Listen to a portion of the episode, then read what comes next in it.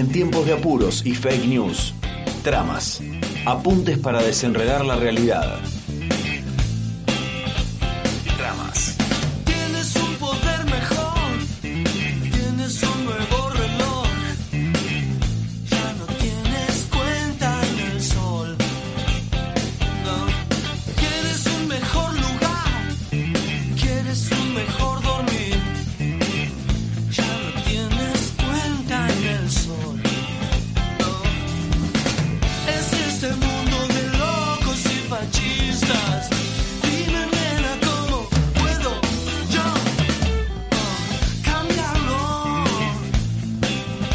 Yo le sumo un dato más, que es el tema de la deuda, ya que le preocupa tanto al frente de todos. Alberto Fernández lleva en este año y medio un endeudamiento de 30 mil millones de dólares. Se está endeudando más rápido por año que Mauricio Macri. Y, yo le tengo que creer a la leona que nos dejó en bola en la provincia. Monel escuchaban eh, eh, a la leona, justamente a María Eugenia Vidal, en La Nación Más. Imagínense lo mullido que es esa silla de La Nación Más. Uno se sienta ahí, se siente absolutamente cómodo. Pero como la verdad que nosotros no sabemos hablar de la deuda, no sabemos si estos datos son reales, por eso elijo creer. No, no tenemos ese juicio crítico para poder interpretar esto. ¿Nos comemos el caramelo así de una o le damos la bienvenida a Francisco Cantamuto que eh, licenciado en economía, eh, que, que la tiene súper clara, es muy eh, sencillo para explicar estas cosas. Mejor eso, ¿no? Le damos la bienvenida a Francisco Cantamuto. Fran, ¿cómo estás? Buenas tardes, bienvenido. José, Vir, ¿cómo están? Muy bien, gracias Fran eh, por estar ahí de- del otro lado. Para hablar de la deuda, la otra vez hablábamos de inflación. Y acá en el Sí. país, si los argentinos sabemos de algo, es hablar de inflación y hablar de deuda externa, ¿viste? Yo desde que soy chiquito que digo deuda externa cuando me quiero hacer el interesante. ¿No? Cuando iba al secundario, Sí. decía, no, la deuda externa, la Baring Brother, tirás así cada tanto, algo de Queda eso. bárbaro. Se queda re bien. Sí, bueno, lo, lo de la inflación es previo, pero lo de, lo de la deuda es muy de nuestra generación, porque predictadura no era un problema real, no era un problema cotidiano. De ahí en adelante se volvió un tema que, como decís vos, a, ca- a cada rato y cada vez más eh, a menudo se vuelve un tema de discusión. Sí, Y bueno, es ahí la gran trampa en la que estamos. Bueno, y ahora, para colmo, María Eugenia Vidal, que en La Nación Más, dice esto, ¿no? Que Alberto Sí. Fernández está endeudando el país eh, más rápido que Mauricio Macri. Sí, a ver, eh, claro, y esto también lo mostró Macri en una diapositiva y salieron varios tuiteros y troles este, a, Mm. a replicarlo. Básicamente de lo que se trata ahí es de una forma engañosa de presentar los datos. Claro, ¿qué es lo que están haciendo? Para que quede bien pero bien claro. Lo que están haciendo es sumar ahí la- a la deuda total del Estado, le está- están contemplando la deuda que tiene el Estado consigo mismo, además la deuda del Banco Central. Pero esto, digo, un amigo que también ustedes han llamado ya un par de veces, Nico Doskin, decía, Sí. es más o menos como computar que el bolsillo izquierdo le debe al bolsillo derecho, pero son los dos bolsillos del mismo pantalón. Eh, entonces, claro, si vos quitas la- de la trampa eso, eh, resulta muy claro que el endeudamiento no creció ahora y creció durante el macrismo. Pero esto no solamente este dato, digo, de, de- de- un bolsillo al otro, que esto incluso economistas bastante ortodoxos reconocen que es bastante polémico contemplarlo.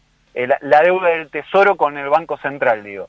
Te- considerar esto es, es, es raro, porque bueno, o sea, si el tesoro le debe al Banco Central, bueno, en un momento se lo devuelve o se refinancia. Todo el tiempo esto fue un mecanismo muy utilizado durante los gobiernos del kirchnerismo antes, y tiene una lógica muy sencilla, y es, vos tenés que negociar el tesoro, Martín Guzmán tiene que negociar ahora con el Banco Central, lo llama a se sientan y dice, bueno, sacamos un nuevo título, ¿cómo hacemos? Es bastante fácil. Ahora, sentar en la mesa a negociar a BlackRock no es tan sencillito como ya vimos, que el año pasado nos la vimos con la cabeza una y otra vez. ¿Por qué? Porque tienen intereses de cobro pleno, inmediato. El gobierno de Cambiemos no es solamente que endeudó, aumentó la deuda neta en 98.500 millones de dólares. Esta es la cifra. Sino que además lo que hizo fue deteriorar los indicadores. Y lo dejo bien clarito. Lo que hizo fue aumentar el total de la deuda en, de- en dólares, porque antes estaba en peso, pasa de un 36% en dólares a un 70% en dólares. Que esto es después cuando ahora están todos desesperados por exportar y claro, si hiperendeudaste en dólares, para pagar necesitarás dólares. Este es un problema creado por la gestión de Cambiemos. Además aumentó el peso de la deuda en el PBI, y esto no solamente porque endeudó, sino además porque achicó el PBI, porque hizo que el, país entrara de lleno de, de cabeza en una crisis en el año 2018. Pasó de la mitad del PBI a casi el total del PBI. Y además de eso, aumentó la deuda emitida en el extranjero con acreedores privados. Todo esto lo que hizo fue una deuda no solo más grande, sino además mucho más difícil de manejar. Eso es lo que te iba a decir, Fran. Digo, eh, es, claro, es más, es más difícil de lidiar, de lidiar con esa deuda, ¿no? Tiene como más trabas, más complicaciones. Repito, si uno mira los datos duros, durante los 12 años de kirchnerismo, la deuda medida sí creció. El tema es que creció en pesos, en, que se ordena bajo tribunales locales y sobre todo deuda intraestado, al interior del Estado. No significa que esa deuda no se tiene que pagar, como algunos piensan. Lo que significa es que de vuelta vos tenés que negociar con el Banco Central, con la ANSES, con lo que sea, es parte de una misma administración de gobierno, lográs resolverlo. Ahora, cuando tenés que negociar con un privado, pasa, el año pasado perdimos todo un año de pandemia, necesitando recursos, tratando de convencer a BlackRock que, eh, o, al- o a PIMCO o a todos los grandes fondos que aceptaran condiciones que finalmente no fueron buenas condiciones. El canje del año pasado no fue un gran canje, nos compró un, po- un par de, años- de años y hasta ahí nomás. Pero Sí. esto se debe justamente a que lo mismo que antes no habían hecho fondos buitres, hubo que volver a hacerlo, además con la experiencia de los buitres que ya sabían que ganaban en tribunales extranjeros, otra vez en medio de una pandemia. Y ahora fíjense, no solo eso, sino que ahora con el FMI. El FMI que concedió el crédito más grande que tenía la historia a un solo país, un crédito que de, concedido de 57 mil millones de dólares, que es más de lo que el FMI puso a disposición para, los, pa- para todos los países del mundo como donación en pandemia. O sea, toda la pandemia que pone a todo el mundo en jaque era menos plata que la que le dio a Macri. Es tremendo. Es muy interesante poder eh, compararla de esa manera que tal vez es más tangible, ¿no? Porque a vos te hablan de, de miles de millones de dólares y la verdad es que son, es lo mismo que decir 10 pesos, se te escapa el número. Pero cuando lo pones en contexto, lo comparás con algo que es palpable, ahí cobra otra dimensión, me parece. Es que es eso. Todo lo que puso a disposición para todos los países del mundo equivale a lo que le dio a un solo país, a un solo gobierno, que lo hizo además vulnerando su estatuto. Esto es una cosa que me parece importante, porque no solamente entonces digo, para dejar la idea clara, la deuda creció, sí creció, creció durante el kirchnerismo, creció con Macri, creció ahora, pero lo que cambia es la composición. Durante Cambiemos creció en dólares bajo tribunales extranjeros con acreedores privados. Y ahora, de los 30.000 que están señalando, 25.000 fueron en pesos, solo 5.000 en dólares. De manera tal que la deuda sigue creciendo, es cierto, pero lo hace en un contexto donde está mejorando su capacidad de ser gestionada. Y acá no fue mediante la deuda con el propio Estado, sino emitiendo sobre todo en pesos. Eh, el mercado ha estado aceptando bonos que pagan altos intereses. ¿Y qué es un problema? Que es un problema real, que Alberto Fernández anunció en campaña que iban a tener que eh, destrabar la bomba de las LELIC y, y privilegiar los salarios, y hasta el momento eso es una promesa que no está del todo cumplida, y lo que charlamos la última vez que hablamos. Ahora, pensar que eso es ejercicio de la mera voluntad y que el desastre legado por el macrismo es, es un invento, bueno, ahí ya estamos en el terreno de la fantasía. Lo cierto es que eh, el gobierno de Cambiemos empeoró toda esta gestión, iba a decirles no solamente todos estos elementos, sino que además la deuda emitida durante Cambiemos, tanto con privados como con el FMI, está judicializada. Claro. Está discutido que eh, sea legal lo contraído, que no respetó las normas del Estado de Derecho, no solo en lo nacional, sino incluso el derecho internacional. No sé si se entiende la magnitud del, del problema. Sí.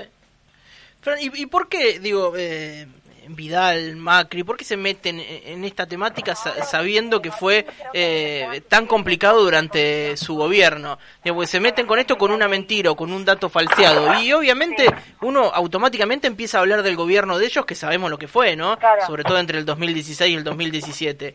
Eh, ¿por, ¿Por qué se meten en, es- en ese terreno que les queda tan incómodo, que fue tan bravo en su gobierno? Real- realmente, José, es, es una pregunta misteriosa, porque si hay algo donde parece que no había lugar a dudas, que habían hecho un desastre imposible de resolver, era con la deuda. Entonces, que salgan ahora a, justificar esto, eh, es como ya entrar en el terreno de la ciencia ficción. Sinceramente, eh, eh, ahí lo dejo para quienes saben más de ciencia política, porque eh, eh, es, es directamente asombroso que, piensen que pueden justificar lo que hicieron. Y fuera del mundillo de las redes y los trolls, no, no hay mucho espacio de discusión. Yo no he encontrado publicaciones eh, académicas, validadas por datos, que muestren que lo hecho durante la gestión de Cambiemos tuvo algún sentido. Recordemos que toda esa deuda no fue a parar, como mal señaló la CUNSA, eh, no fue a parar ni a, ni a inversiones en rutas, ni en escuelas, ni en medicamentos. Sobre eso te iba a preguntar yo, digo, porque digo, uno puede tomar deuda, pero bien invertir si se quiere toda esa deuda que, que toma, pero no fue el caso tampoco. No, es que, a ver, tomar deuda para financiar una escuela, una ruta, no tiene nada malo. De hecho, se hace todo el tiempo. Muchos de los créditos con organismos internacionales, con el, el Banco Interamericano de Desarrollo, con la Corporación Andina de Fomento, suelen prestar a tasas de interés relativamente bajas y pueden tener sentido. No digo que estén bien, lo que digo es, bueno, pueden tener una racionalidad, tasa de interés relativamente baja, plazos más o Claro. menos largos. Pero cuando están destinadas a una inversión concreta, ahora, toda la deuda contraída durante el 16 al 18 por el gobierno de Camemos fue timba financiera que no generó inversión. Y de ahí en adelante se le cerraron los mercados de crédito, algo que todavía está cerrado, y la- el endeudamiento a partir de ahí fue con el FMI que financió fuga de capitales. De manera tal que la deuda no solamente que no es legal desde el punto de vista de los instrumentos, que empeoró la sostenibilidad, sino además no fue a parar a ningún uso legítimo. Sí, estaba leyendo eh, acá algunos conceptos que publicaba en las redes Juli Estrada, que decía que se tomó deuda en pesos, digo acá durante el gobierno de Alberto, se tomó deuda en pesos para pagar deuda reperfilada por Cambiemos y para no perder de la emisión. Bueno, claro, porque no nos podemos olvidar de esto. Algunos que ahora salen a opinar en Twitter eh, fueron los que emitieron deuda en pesos y la defaultearon en su propio gobierno, algo de lo cual no hay antecedentes. Eh, defaultear la deuda en pesos, es un- esto de reperfilar es un eufemismo para decir no puedo pagar y tengo que patearte el vencimiento más adelante. Claro. Defaultearon la deuda. Muy bien, Fran. Bueno, eh, cada tanto aparece esto, ¿no? De devolver, son como eh, temas súper clásicos, temas cíclicos, ¿no? En, en la historia de la Argentina. Pero bueno, me sigue haciendo ruido que lo pongan Es que sobre lo la mesa. Cuando es aparte tan fácilmente Por rebatible. eso, por eso, sí. No sé, habrán tenido el, eh, alguien los habrá asesorado, ¿viste? De lo- los genios de algún genio de, de la política les habrá dicho, salgan con este tema. No, y Está también bien. saben digo, que, que este análisis que estamos haciendo acá no es el que se va a replicar en todos los medios. Digo. No, también cuentan- menos que La Nación Más. No, sí. claro, también cuentan con eso. Sí, sí, sin duda. Es que, es que Vir, yo creo que puede haber un, un aspecto muy importante de lo que decís.